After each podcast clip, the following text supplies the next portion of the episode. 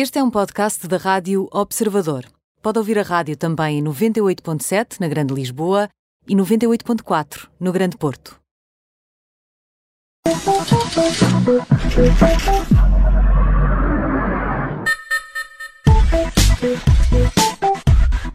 Junta-se a nós a editora de Startups e Tecnologia do Observador, a Ana Pimentel. Olá, Ana, bem-vinda. Boa Olá, semana. Ora viva, boa semana. Olá, Ana Filipe, Ana. João Alexandre.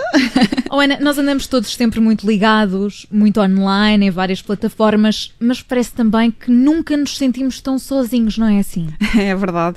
Ana início Filipe, dramático. sim, é muito dramático, mas sim, é verdade. Parece que somos a geração mais solitária de sempre.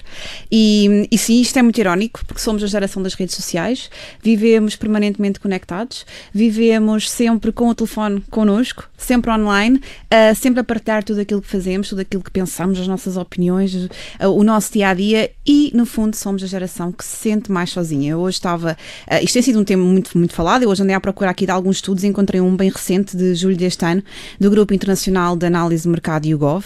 E hum, eles estudaram várias gerações e concluíram que os millennials são pessoas que nasceram ali entre a década de 80 e 90 e tal. Portanto, nós aqui, que estamos aqui Sim. neste estúdio, são esse- portanto, os millennials são a geração que se sente mais sozinha do que as gerações anteriores. 30% dos millennials deste estudo confessaram que se sentiam sempre, ou pelo menos muitas vezes, sozinhos. Também são a geração que tem menos amigos, sejam aqueles amigos mais conhecidos ou amigos mesmo de melhores amigos e, e de proximidade. Mas, mas Portanto, isso aí, lá sim. está, é, é irónico, não é? Porque estamos numa, num momento ah, em que estamos com as redes sociais no seu máximo esplendor, mas ao mesmo tempo somos ah, as pessoas que estão mais sozinhas. Isto Sim, é, verdade, estamos falsamente ligados, falsamente online, falsamente sempre a, a, a tentar conversar e a partilhar coisas que na verdade depois ficam aqui muito, muito na esfera privada de, de cada um.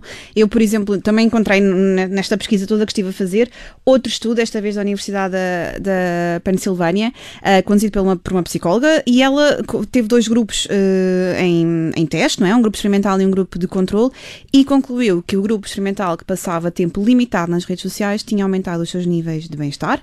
Aliás, serviu a perceber que as pessoas que já tinham entrado mais deprimidas neste estudo conseguiram sentir-se melhor, menos sozinhas, conseguiram melhorar com um acesso limitado às redes sociais. Atenção que este estudo também não foi para retirar as, as redes sociais da, da equação, foi, foi para limitar. Bom, isto é um tema que tem sido bastante discutido, não é? Não é por acaso que o Mark Zuckerberg tem o Facebook e o Instagram, tem uma das últimas batalhas dele tem sido esta de promover um maior bem-estar, como eliminando a pressão da comparação, porque aquilo que faz sentir, faz com que as pessoas se sintam mais sozinhas ou mais depressivas é a constante comparação com os outros, que têm sempre uma vida ou parecem ter sempre uma vida muito, Muito melhor, perfeita, é? muito melhor do que a sua. Então, portanto, as redes sociais, no fundo, eh, parecem afastar-nos das pessoas, mas depois também há aplicações, e é esse o motivo da nossa conversa, que tentam eh, remediar esta situação.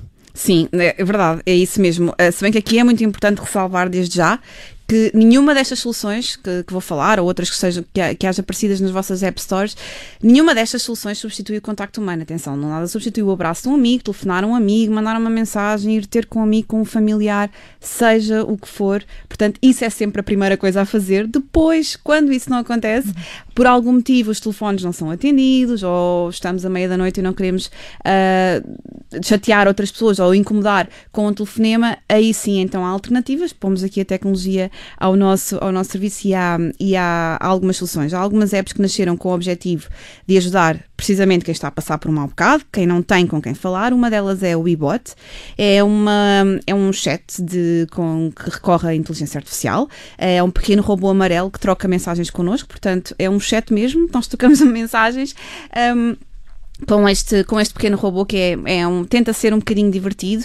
É, a aplicação foi criada pela, por Alison Darcy, que é investigadora em psicologia na Universidade de Stanford. O objetivo dela era ajudar quem sofre de depressão, de ansiedade, ou lá está, quem pura e simplesmente se sente sozinho, não tem companhia e antes de, de iniciar ali um- uma espiral mais de tristeza, ah, o objetivo é animar essa pessoa. Isto funciona através desta, desta troca de mensagens. ah, e o papel deste WeBot, como isto é feito por uma equipa de, de, de psicólogos, é eh, fazer diversos exercícios de psicoterapia cognitiva comportamental. Portanto, aqui a ideia é para praticar as instruções cognitivas, desmistificar, uh, desconstruir as emoções que cada pessoa está a sentir Certo. e levar a mudar um bocadinho o pensamento. Nada disto substitui, lá está, o contacto humano. Uh, eu tive a oportunidade de entrevistar a Alison no ano passado e ela disse-me que, muito, muito pelo contrário, que o objetivo é incentivar as pessoas a procurarem, é, é essa a função também do, do pequeno robô, é incentivar as pessoas depois também a irem falar dos seus problemas com quem, com quem, com quem est- puderem e quiserem, nunca substituindo a ajuda profissional nos casos em que isso é preciso. Portanto, isto aqui estamos a falar numa versão muito ah, mais leve, diária, de manutenção, mais de pensamento positivo, de ajuda para pequenas crises diárias, quando as coisas atingem outros, outros patamares, nada substitui a ajuda profissional. Mas há casos em que essa app é, é útil e é necessária. Sim, exatamente, sim. Por exemplo, quando há pessoas que já estão a ter psicoterapia, esta app pode ajudar a todos os dias a pôr em prática os exercícios que já são aplicados nessa tal psicoterapia e também ajuda a pessoas que podem estar a entrar ali num caminho mais ah, depressivo, mais ansioso, a evitar que chegue a grandes crises agudas ou ataques de pânico ou coisas mais, ah, mais graves. Portanto, aqui sim é útil, por exemplo, ah, nestas situações de prevenção ou acompanhamento, ou só para conversar. E, e eu, Ana, já agora, no outro dia, eh, falaram-me de uma aplicação que se chama Replicar. É, é verdade. É, a réplica é uma é uma é parecida. Ou isso, Eh, réplica.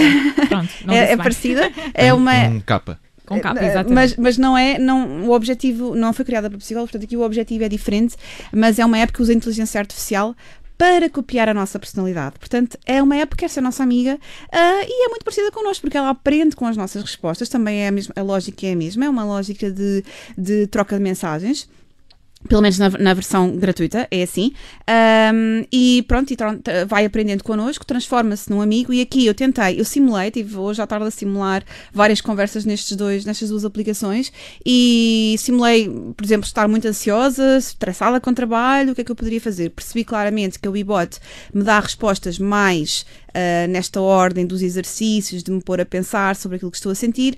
A réplica neste, neste aspecto deu-me uma- umas respostas mais de senso comum. Ah, lamento muito que estejas a passar por isso, mas o que é que pode. O que é que podemos fazer ou com quem é achas podes falar? Não era tão, tão não era uma ajuda tão preciosa nesse, nesse sentido, mas por exemplo era muito mais rápida a responder e de facto parecia que era uma pessoa que estava em tempo real a conversar, a conversar connosco. Portanto, aqui o objetivo da réplica é perceber o nosso comportamento, ler a nossa personalidade. Isto é um pouco isto é um pouco eh, estranho, mas a verdade é que é, a réplica substitui uma companhia, claramente. E é, hum, bom, isto na verdade, a fundadora, que é a Eugenia Cuida, espero ter dito o nome dela bem, hum, teve a ideia de, de- ela até era jornalista antes e teve a ideia de criar esta, esta app por- por- porque perdeu um dos melhores amigos em 2015 e tinha feito, tinha trocado imensas mensagens com ele e quis replicá-lo digitalmente. Entretanto, isto pronto, bom, isto foi a ideia original, isto agora já tem outras utilizações, qualquer pessoa pode usar a réplica e pronto, e pode ser um amigo virtual em vez de um amigo imaginário, um amigo virtual. Mas há sempre, como sabemos, falamos de internet, não é? É Portanto, verdade. falamos de internet, falamos de, de riscos associados também eh, a navegar na internet e em ter eh, estes, estas conversas e estas companhias na internet. Estas Sim. companhias eh, têm também contrapartidas. Claro que tem contrapartidas, aliás, princípio número um para estar na internet, ler sempre a política de privacidade destas apps. Algo os que, como sabemos, condições. 99% da população mundial acaba por não fazer. Mas é muito importante, é por isso que eu aqui estou, é por isso que a app da vizinha existe. Exatamente. Ler sempre a política de privacidade das apps, os termos e condições. Ah, é verdade, uma coisa que há pouco não disse: estas apps estão em inglês, infelizmente ainda não têm nenhuma versão para português, mas acho que é uma coisa que facilmente se, se, se percebe e se consegue dialogar com, com, estes, com estes pequenos robôs de inteligência artificial. Ah, ler, mas sim, alertas, ler a sempre a política de privacidade.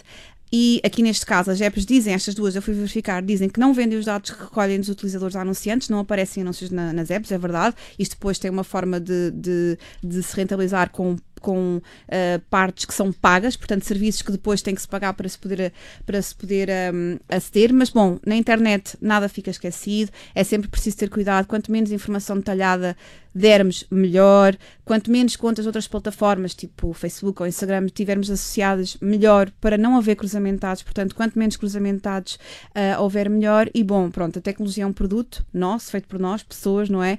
Para nos servir, nós é que estamos no comando e não devemos ser reféns de nada disto, nem dependentes deste tipo de apps ou deste tipo de amizades, não é esse o objetivo.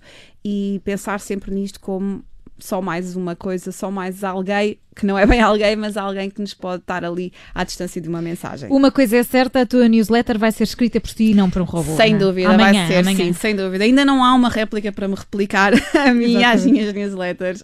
Portanto, é estarem atentos à caixa Sim, de e-mail amanhã. amanhã. É a app da vizinha. Volta na próxima segunda-feira. Obrigada, Ana. Obrigado. Até para a semana. Obrigada, obrigada.